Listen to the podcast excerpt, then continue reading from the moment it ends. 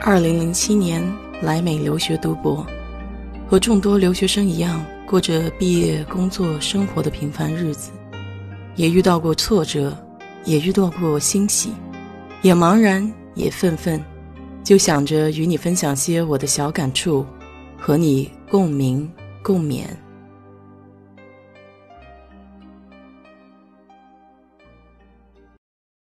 嗨，你好，我是 DJ 水色淡子。今天早上打开头条新闻，第一个引起我关注的新闻居然不是疫情，而是苏志燮宣布结婚了。这是我一直比较喜欢的一个韩国男演员。不知道为什么今天脑中突然浮现了以前看的一部电影，叫《沙漠之花》，讲述的是一个在索马里出生的女孩子。受到了非人的对待，然后辗转到伦敦，最后变成了国际大模特的一个故事。这是根据真实的事件改编的一个电影，所以今天呢，就特别想聊聊关于女性这方面的话题吧。我一直觉得，作为女生，出生在中国或者在美国这一类的国家，都算是比较幸运的，因为或多或少呢，都经历过一些平权运动。虽然做到完全的性别平等还是需要很长一段路，但是与索马里或者印度这样的国家来比起来的话，我们还是要做得好很多了。我身边呢还有不少跟我玩的算比较好的女性朋友吧，有美国人，也有中国人，也有在这里出生的美国亚裔。我大多数从中国过来的女性朋友呢，跟我的经历基本上是类似的。都是在这里上学、念博士，然后毕业以后找工作。其实我从心底里呢，蛮佩服他们的。在国内有些时候呢，你还得靠关系，啊，家里有过硬关系可以帮你找工作。但出国这条路就只能靠自己，没有任何人可以帮得上你的忙。我有个朋友，他原来家里就是在东北的小山村里面，家里呢也就是中等的境遇吧。在国内学习成绩优异，包括想要到出国留学这条路，也都是靠自己，没有靠任何人。她和老公一起到美国这边来留学，毕业了以后呢，还顺带的介绍他们原来实验室的学弟学妹到美国来留学，帮助了非常多的人。她性格是属于大大咧咧的那种，非常喜欢交朋友。在西方呢，这个思想也是西化了一些，比如说在经济上，她就相对比较独立。她婆婆给她钱，然后等到她有工资的时候，她会把这个钱再还给她婆婆。在她的概念里面呢，家人帮你是有情义，但是作为她自己来说的话，她是宁愿把这个钱给还回去的。对生孩子这件事儿呢，她也没有太大的追求，更喜欢两个人在一起自由自在的生活。但是她却办了一个基金会，去帮助她原来小山村里面的那些学校的学生。资助他们一日三餐。我还有一个女性朋友，算是大龄女青年了吧，因为从出国留学到毕业，差不多咱们的年纪也就越来越长。在美国这边呢，也相亲了很多次，在这个过程中也遇到一些不好的人，所以让她对亚洲的男生呢也失去了一定的信心。最后认识了一个白人男生，今年呢，他们其实是相识了大概有五年了吧。而且今年他们也终于就结婚了。她自己是非常喜欢户外运动的，那么恰好呢，她老公也是非常喜欢户外运动，所以两个人有了共同的爱好。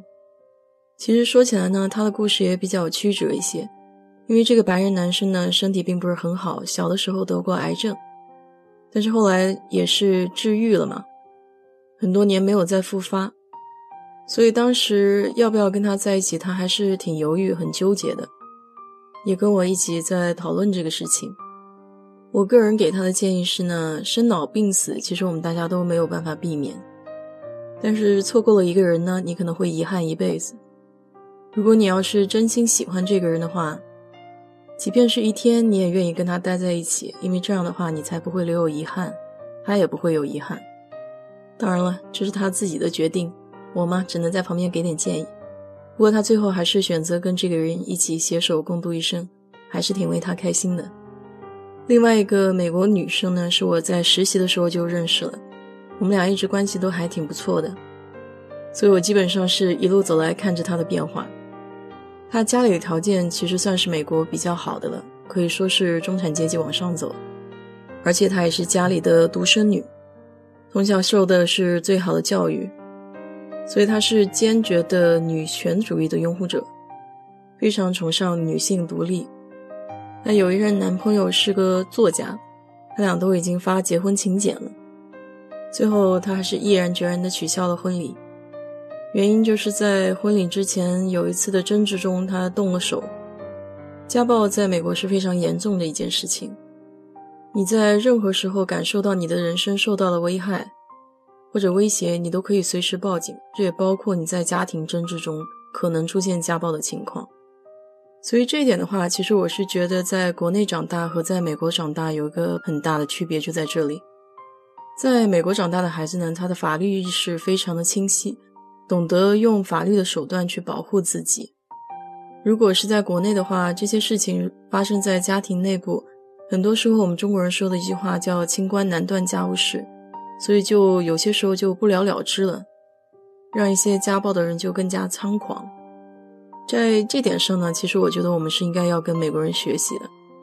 那我这个朋友呢，肯定不可能在这一点上有所退让的，即便只出现了一次，他对这件事情也是零容忍度。所以最终婚礼是取消了。在接下来的几年中呢，他也不断去尝试跟别人相处，一直都没有找到合意的。后来遇到一个美国退役大兵，然后他俩就在一块儿了。去年他做了一个非常大胆的决定，他想要做试管婴儿。最后皇天不负有心人，他也成功了。目前的状态是他有一对双胞胎的女儿。顺便说一下，这个双胞胎女儿呢，其实不是她男朋友的，她专门去精子库里挑选了。我今天为什么突然想到讲讲我身边的这些女生的事情呢？其实我就是想间接的表达一下美国这个社会的宽容度，尤其是对待在女性方面吧。她们所经历的任何一件事情被拿出来，都能被社会的舆论用口水给淹死。而在美国呢，只要你不伤害他人。在法律的条条框框之内，你想要怎么生活都没有人会太去评判和苛责，所以相比之下呢，你也会活得稍微轻松一些。我一直觉得人活着呢，其实都是来遭罪的。那么作为女性来讲的话，遭的罪就更多一些。能在一个相对宽容的社会环境里面生存，已经是不幸中的万幸了。所以我也希望听了我这期节目的朋友呢。你可以对身边的人或者事有更多的同理心，多去想想他人的难处，让这个世界呢变得温暖一些。好了，今天就给你聊到这儿吧。如果你对这期的内容有什么想法的话，欢迎在我的评论区留言，谢谢。